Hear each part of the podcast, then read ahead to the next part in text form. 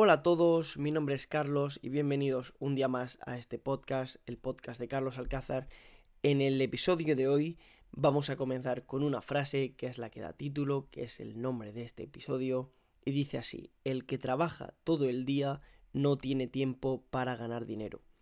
Esta es una frase de John D. Rockefeller, uno de los mayores magnates de la historia, uno de los mayores empresarios de la historia, y con esta frase vamos a dar inicio a este podcast.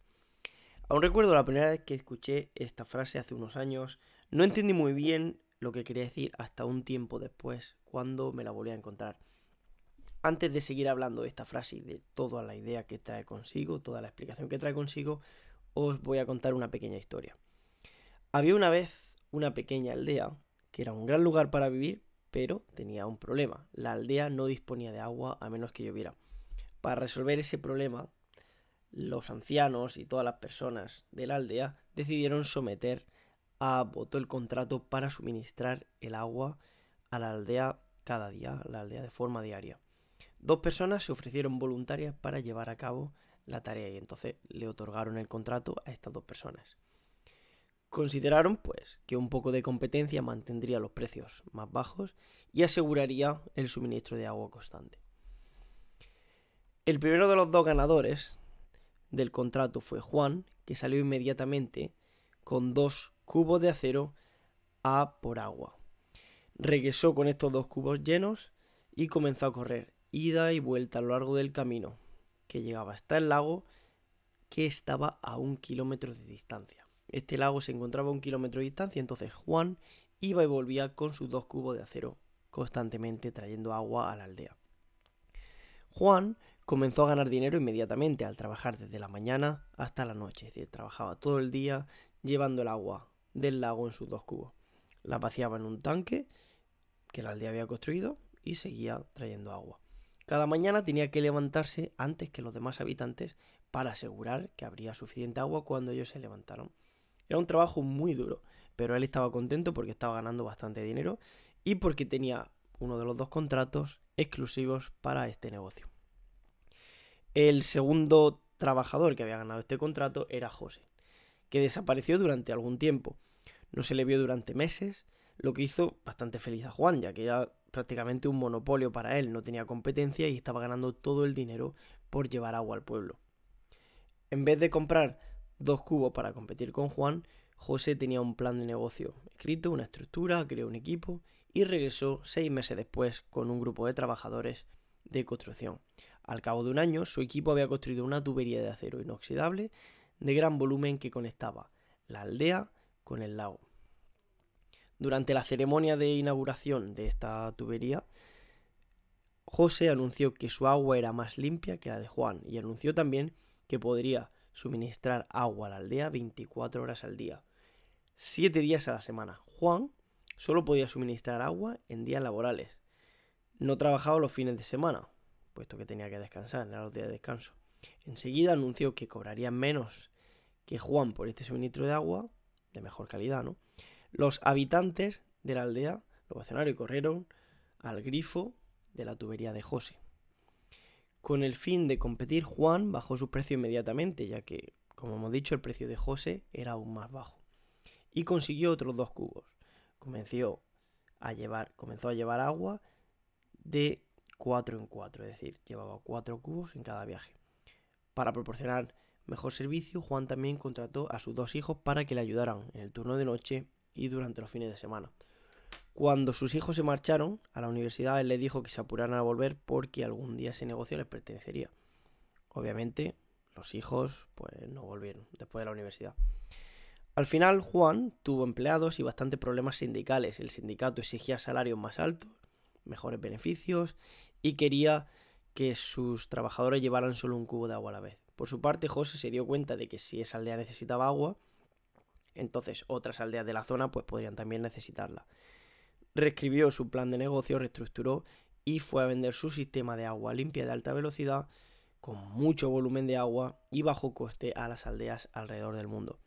José vivió felizmente para siempre, con cada vez más dinero, y Juan trabajó muy duro por el resto de su vida y siempre tuvo problemas financieros. Entonces ahora pregúntate, ¿Estás construyendo una tubería o estás llevando cubos? ¿Estás trabajando duro o estás trabajando de forma inteligente? Obviamente hay que trabajar duro, pero ¿estás trabajando de forma inteligente? Hazte esa pregunta. Yo siempre pensé que cuanto más trabajara uno, al final más dinero ganaría. La segunda parte yo pensaba que era una consecuencia totalmente, directamente proporcional de la primera, es decir, cuanto más dinero ganas implicaba que más estabas trabajando. Es decir, un salario fijo por hora multiplicado por el número de horas trabajadas era igual al salario total a final de mes, no había más. Sin embargo, poco a poco me di cuenta de que aquello que siempre nos habían dicho de que cuanto más trabajes más dinero ganarás, no tiene por qué ser del todo cierto. Hasta cierta cantidad, obviamente es así, pero dado que nuestro tiempo es limitado, ¿cómo es posible que haya personas que ganan 10, 100, 200 millones, 1000 millones al año si su tiempo es limitado? Es decir, estaríamos hablando de salarios por hora muy elevados. Por lo tanto, debe ser que hay otra forma de hacerlo. Por supuesto, tenía que haber algo más. Me empecé a dar cuenta de que el dinero se gana pensando, no solo a través del trabajo físico. Si el dinero se ganara únicamente por horas trabajadas y la dureza propia del trabajo físico, las personas que trabajan en minas, las personas que trabajan en la construcción, serían las personas más ricas del mundo con diferencia.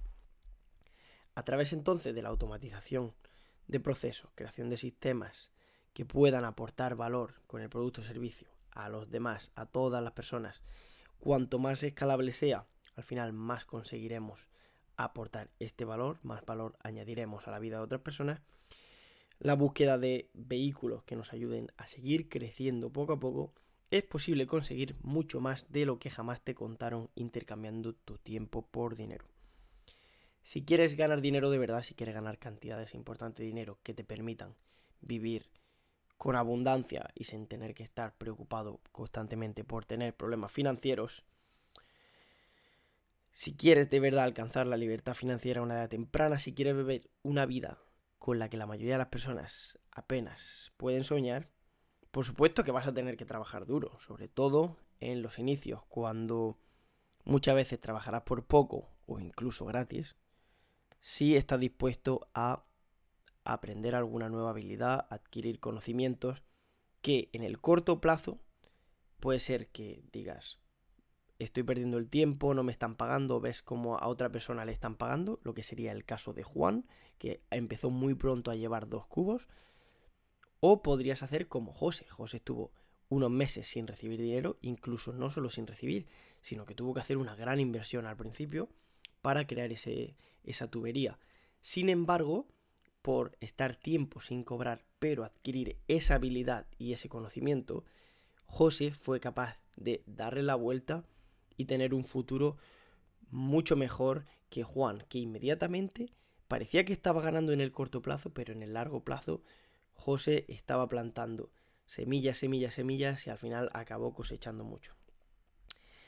Así que no te olvides de pensar, no te olvides de ir escalando poco a poco en tu camino, sistematizando procesos, para que tus ingresos no dependan únicamente de tu presencia física, como era el caso de Juan, que si no llevaba cubos, si era por la noche, si era fin de semana, no podía ganar dinero y no podía llevar agua. Todo esto me hace recordar también eh, una frase de Abraham Lincoln, que decía que si tuviera seis horas para talar un árbol, se pasaría cuatro horas afilando el hacha. La mayoría de nosotros seguramente empezaríamos a talar desde el minuto uno, a toda prisa, sin ni siquiera pararnos a ver si el hacha está afilada o si nos han dado un hacha que ni siquiera corta. Porque es la forma de pensar que nos han enseñado desde pequeños. Recuerda las palabras de John de Rockefeller, quien trabaja todo el día no tiene tiempo para ganar dinero. Seguramente si estás tan ocupado trabajando, no tengas tiempo para pensar. Espero que te haya gustado este episodio, espero que te haya gustado esta historia. Eh, y nada, sin más me despido, nos vemos en próximos episodios. Si te ha gustado, ya sabes, puedes suscribirte al podcast, puedes suscribirte también al canal de YouTube Carlos Alcázar, en el que hablamos de finanzas, de inversión, etc.